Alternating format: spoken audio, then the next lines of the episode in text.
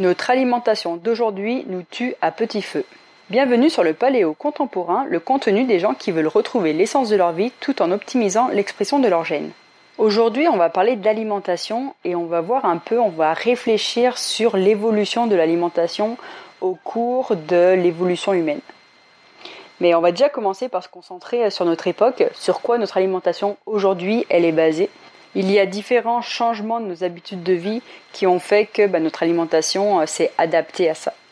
Donc le premier changement qu'il y a eu, qui a vraiment fait évoluer euh, notre, euh, notre alimentation, c'est la création de l'agriculture il y a 10 000 ans. Donc depuis cette naissance-là, depuis que l'humain est capable donc à créer l'agriculture, il a été capable de de faire que bah, la nature s'adapte à l'être humain, contrairement à avant où c'était vraiment l'humain qui devait s'adapter à la nature. Et ça, qu'est-ce que ça a provoqué? Bah, Déjà, ils se sont dit, bah, super, on va pouvoir, grâce à ça, mettre fin aux problèmes de, problèmes de nourriture. On sera plus obligé d'aller chasser tous les jours, d'aller cueillir tous les jours. Donc c'est vraiment un confort euh, qu'on a créé donc c'est vraiment quelque chose de vraiment, euh, de vraiment bien qui va pouvoir euh, résoudre plusieurs problèmes. Donc notre alimentation, due à ça, elle est énormément basée sur les produits céréaliers, sur les produits, donc sur les légumineuses. Donc ça c'est vraiment le premier, euh, la première chose qui a fait que notre alimentation a été modifiée dans, dans le cours du temps. Pour la deuxième chose, on peut parler de l'apparition des huiles végétales, des huiles, des gras trans. Donc ça c'est pareil, c'est quelque chose qui n'existait pas il y a énormément longtemps. Je veux dire, ça, ça a, ça a apparu euh, en même temps que l'agriculture, il y a à peu près 10 euh, 000 ans. Et plus récemment, ben, on peut s'apercevoir aussi qu'il y a quelque chose qui a quand même euh, perturbé, enfin qui a changé notre alimentation, c'est notre rythme de vie. Autant avant, dans euh, la période de mes grands-parents, de mes arrière-grands-parents, souvent il y avait qu'une personne dans le couple qui travaillait. Souvent c'était que l'homme qui travaillait, donc la femme restait à la maison, donc elle avait plus de temps euh, pour cuisiner. Alors que maintenant, bah, souvent, bah, vu que le coût de la vie elle a augmenté, les deux personnes sont obligées de travailler.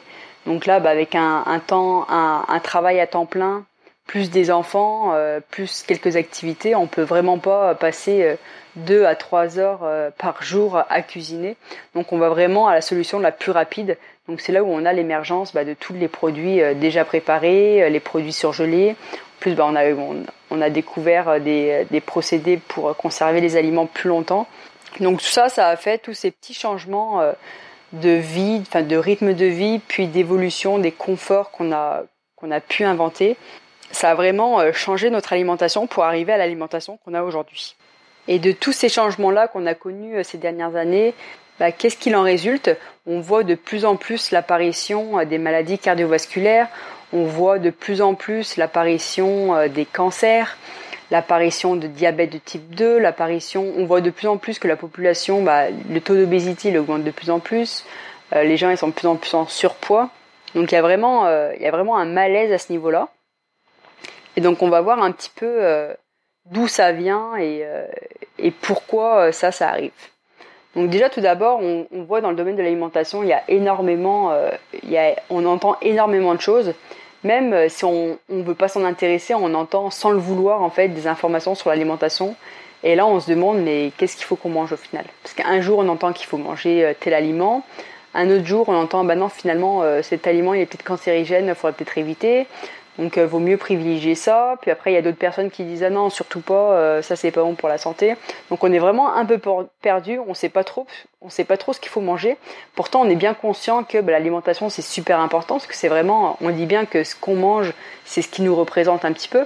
Si par exemple on compare ça avec euh, des voitures, si on met une essence de très basse qualité dans une Porsche, elle roulera pas aussi bien que si on mettait une essence de bonne qualité. Donc euh, on est vraiment, je pense que la majorité des gens est vraiment conscient de la, la nécessité d'avoir une bonne alimentation, mais par contre est un peu perdu sur bah, qu'est-ce qu'il faut vraiment manger.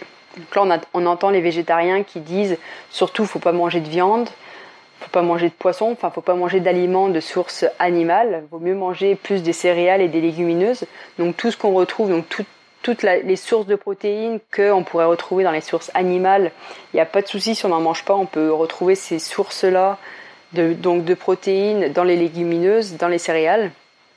Donc euh, il n'y a aucun souci, mais il faut vraiment pas manger de viande, c'est vraiment pas bon pour la santé. Il y en a d'autres qui nous disent, bah, de toute façon l'important c'est les calories. c'est vraiment la balance de calories. Il faut pas manger trop de calories pour pas pouvoir grossir. Si on veut perdre du poids, faut juste diminuer les calories et puis c'est tout. Et, et puis, bah, il y a la science qui nous dit, bah, le mieux c'est de manger tant de pourcents de telle chose, de telle chose, de telle chose. Donc on sait pas trop euh, où donner de la tête. Donc là on regarde un petit peu, on va dans les supermarchés, donc euh, on a notre liste d'épicerie, puis on regarde dans les rayons. Et là qu'est-ce qu'on fait? On commence à regarder un peu les étiquettes. On se dit bah tiens on va voir un peu euh, quelle, est la composition de chaque aliment. Donc on regarde l'étiquette, sauf qu'en fait ben, on n'y comprend absolument rien. Il y a tellement de pourcentages différents, des grammes différents. Quand on regarde la liste d'ingrédients, ben, on comprend la moitié des choses. Puis on s'aperçoit que bah, au lieu de faire les courses, euh, au lieu que les courses nous durent une heure, bah, tout simplement ça nous dure ça nous dure trois heures. Donc on arrête vite ça parce que bah en plus des courses, bah, il y a toujours plein d'autres choses à faire. Donc on fait vraiment les courses le plus vite possible parce que bah, en général on n'aime pas ça. Donc euh, on arrête de lire les, étiquettes, puis on finit par euh, bah, par essayer de suivre les recommandations. Donc on se dit bah, de toute façon si je suis les recommandations, c'est que je mange plutôt pas mal, c'est que je mange bien. Donc il n'y a pas de raison que j'ai des maladies euh, cardiovasculaires et tout ce qui s'ensuit. Sauf que là, petit à petit, ben, on entend dans notre entourage, il y a des gens qui sont touchés par ces maladies-là, et puis on se dit, mais je comprends pas, pourtant ces gens, euh, bah, ils mangent bien, je veux dire, ils vont pas au McDonald's tous les jours, ils vont pas dans les fast-food euh, quatre fois par semaine, ils boivent pas énormément, ils fument pas spécialement. comment ça se fait, quoi? Comment ça se fait qu'un petit garçon est touché euh, du diabète de type 2 alors que bah, je connais ses parents et puis il mange, il mange plutôt bien quoi? Et quand on voit un peu euh, ces, ces fêtes en fait de société où il y a de plus en plus de gens qui sont atteints d'une maladie cardiovasculaire alors que bah, ils suivaient quand même assez bien les recommandations, on pourrait vraiment se poser des questions sur bah, est-ce que ces recommandations sont vraiment valables? Et euh, moi, c'est vraiment des questions que je me suis posées. Et euh, donc j'ai cherché un peu sur internet, sur sur des sources assez crédibles, et je suis tombée sur une recherche d'un docteur de l'université de Washington qui disait que ben, 72% des décès étaient causés par des maladies non transmissibles, souvent liées par le mode de vie.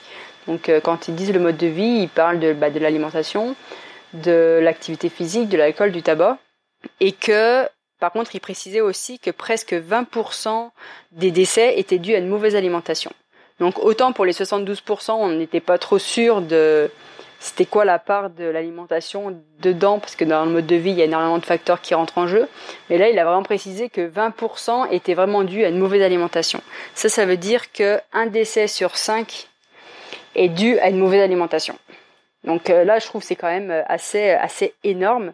Et quand j'ai cherché un peu plus loin, j'ai trouvé une autre aussi, une autre recherche euh, super intéressante. Il y a un organisme qui a fait une petite recherche et qui en a découlé que bah, dans la grande distribution, notre alimentation, elle était contrôlée par seulement 10 entreprises. Donc ces, ces 10 entreprises sont Coca-Cola, Mondelez, Mars, Unilever, Kraft, General Mills, Nestlé, PepsiCo, P&G, Johnson Johnson, Danone et Kellogg's. Et en fait, toutes les autres petites marques qu'on pensait indépendantes, en fait, quand on, va chercher un peu plus loin, quand on va chercher l'origine de ces sources, de ces marques-là, on s'aperçoit qu'elles sont toutes liées à un des dix groupes que je vous ai cités précédemment. Donc, si par exemple on prend euh, les boissons euh, Tropicana, on s'aperçoit qu'elle est liée au groupe euh, PepsiCo, si on prend au niveau des bouteilles d'eau, pour au niveau gazeux, si on prend la San Pellegrino, elle est rattachée au groupe Nestlé. Si on prend la bouteille Evian, elle est rattachée au groupe Danone. Donc on s'aperçoit vraiment que tout est vraiment contrôlé par seulement 10 entreprises et que bah, finalement c'est vraiment un monopole et donc, euh, dès qu'il y a un monopole, on sait très bien que bah, il peut y avoir euh, des manipulations, et peut, euh, bah, et du coup, il y a le lobbyiste, tout ça. Donc, après, on se demande forcément si bah, les recommandations sont vraiment adaptées à nos besoins, ou s'ils sont faits en sorte que bah, que ces entreprises-là, ces 10 entreprises, en tirent un bénéfice. Et donc là, j'ai mis encore peut-être plus le doute en toi, et tu sais encore moins ce qu'il faut, ce qu'il faut manger. Donc, j'ai envie de te donner, j'ai envie de te rassurer parce que je pense qu'il y a quand même une solution. Et d'ailleurs, je suis tombée aussi sur un article super intéressant qui parlait du peuple H. Donc le peuple H, c'est qui? C'est des peuples de Paraguay qui vivent comme euh, comme nos ancêtres, donc comme les hommes cueilleurs chasseurs. Donc ils vivent pas, euh, enfin en tout cas leur alimentation n'est pas basée sur l'agriculture comme nous. Elle est basée sur bah, sur la chasse, sur la cueillette. Donc eux ils mangent essentiellement de la viande, du poisson, des légumes, des fruits, des noix, bref tout ce que la nature la nature leur offre. Donc ils n'ont pas de plat cuisiné, bref, ils préparent vraiment tout eux-mêmes. Et donc dans cet article-là, il disait que leur espérance de vie était de 70 ans. D'ailleurs, je vais faire une petite parenthèse, c'est qu'à l'heure actuelle, l'espérance de vie, selon une recherche à l'Université de Washington, elle est de 72,5 ans. Donc là, tu peux remarquer qu'il n'y a pas énormément de différence. Alors que bah, le peuple des H, ils ont ils connaissent pas tout ce qui est tout ce qui est euh, le médical donc ils n'ont pas les médicaments ils n'ont pas euh, le confort quotidien que nous on a. Donc euh, ils ont ils doivent se débrouiller tous les jours pour manger pour s'abriter.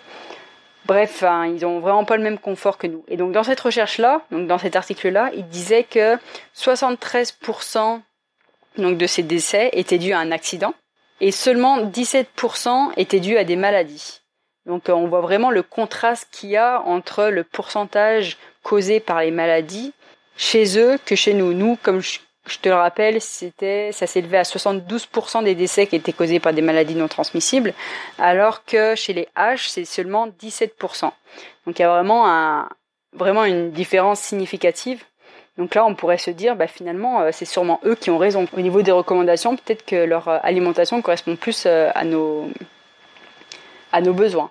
Et d'ailleurs, on peut, s'apercevoir aussi que bah, notre ADN, elle est similaire à 99% des gens, enfin des hommes cueilleurs-chasseurs, donc avant 10 000 ans. Donc en fait, les changements au niveau de l'alimentation tellement, euh, ont été tellement rapides que notre organisme, que notre ADN n'a pas eu le temps de s'adapter. Donc ça, ça veut dire que bah, si notre ADN, elle est euh, similaire à 99%, bah, c'est que nos besoins sont aussi euh, pareils, en tout cas sont aussi identiques qu'à ceux des hommes cueilleurs-chasseurs.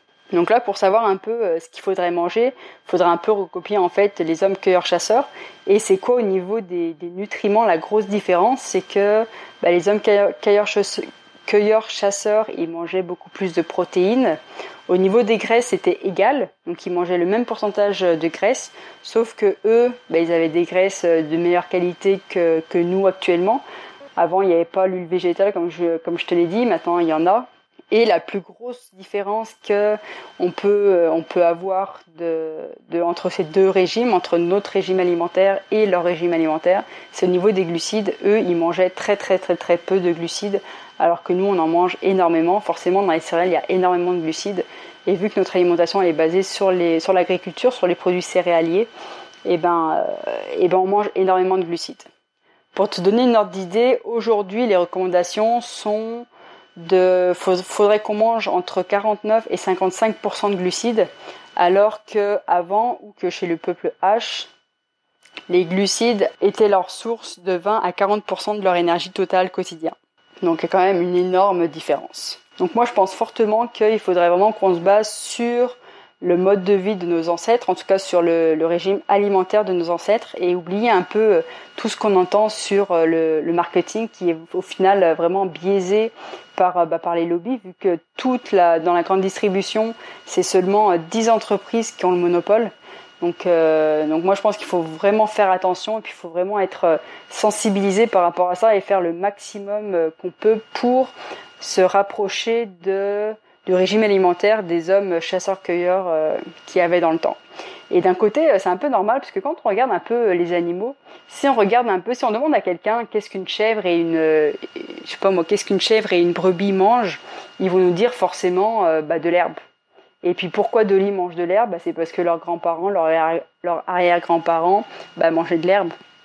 Si maintenant on demande à quelqu'un qu'est-ce qu'un lion mange, sans réfléchir, il va dire bah, le lion, bah, il mange de la viande. Puis pourquoi le, lion est carnivore? C'est sûrement parce que le grand-père ou l'arrière-grand-père de Simba, il était aussi carnivore.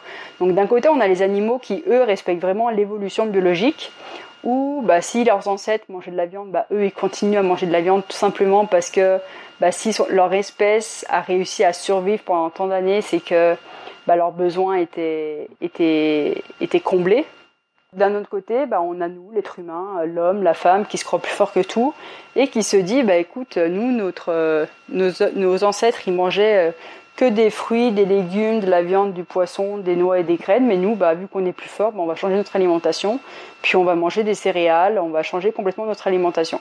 Donc c'est pas spécialement logique, surtout quand on voit l'apparition de toutes les maladies qu'on a du 21e siècle qu'on n'avait pas avant. Donc euh, moi je pense qu'il faut vraiment, euh, faut vraiment avoir un changement, euh, un, changement drastique au niveau de l'alimentation, même s'il faut le faire régulièrement. Hein. Si, si tu as regardé les, les, vidéos sur le sucre, ça explique bien pourquoi bah, faut pas manger trop de sucre. Ça, après, j'ai fait aussi, je t'ai donné des astuces pour diminuer un peu l'alimentation en glucides, mais bien sûr, il faut toujours y aller progressivement. Et la bonne nouvelle dans tout ça, c'est que même si aujourd'hui les recommandations, même si aujourd'hui la façon dont on mange n'est pas bonne, il y a toujours moyen de reprogrammer nos gènes en changeant, en, adoptant une alimentation pauvre en glucides qui se rapproche beaucoup plus de du régime alimentaire que nos ancêtres euh, suivaient naturellement, parce que c'est ce que la nature leur apportait. En fait, c'est vraiment possible de reprogrammer nos gènes pour que notre organisme fonctionne bien et que du coup pour qu'on ait euh, donc tous les besoins nécessaires euh, pour que notre organisme fonctionne parfaitement. Donc de cette manière-là, bah, ça va nous faire diminuer le nombre de maladies et ça va nous faire augmenter euh, l'énergie qu'on a tout au cours de la journée. Donc ça c'est vraiment l'idée l'idée que je voulais vous faire passer aujourd'hui. Je voulais vraiment vous sensibiliser sur le fait que notre alimentation d'aujourd'hui bah, due à la grande distribution, elle est vraiment, euh, elle est vraiment pas bonne pour nous. On peut le voir euh, clairement avec euh, toute l'apparition des maladies cardiovasculaires qu'on voit de nos jours, avec le stress, toutes les maladies qui sont liées au mode de vie, et qu'il faut vraiment se concentrer, enfin en tout cas essayer de s'approcher du plus possible d'une alimentation pauvre en glucides.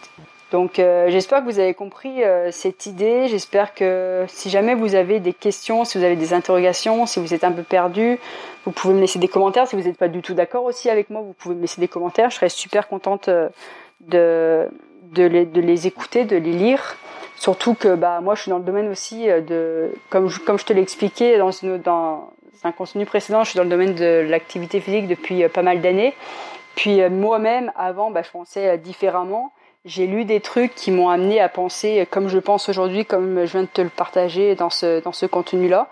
Donc il y a peut-être des choses que, bah, que toi tu as trouvé, que toi tu connais et que, bah, que je connais pas. Donc peut-être que, bah, qui sait, ça va peut-être me faire euh, changer d'avis euh, sur, euh, sur certains points, en tout cas me faire optimiser, on va dire, mon régime alimentaire.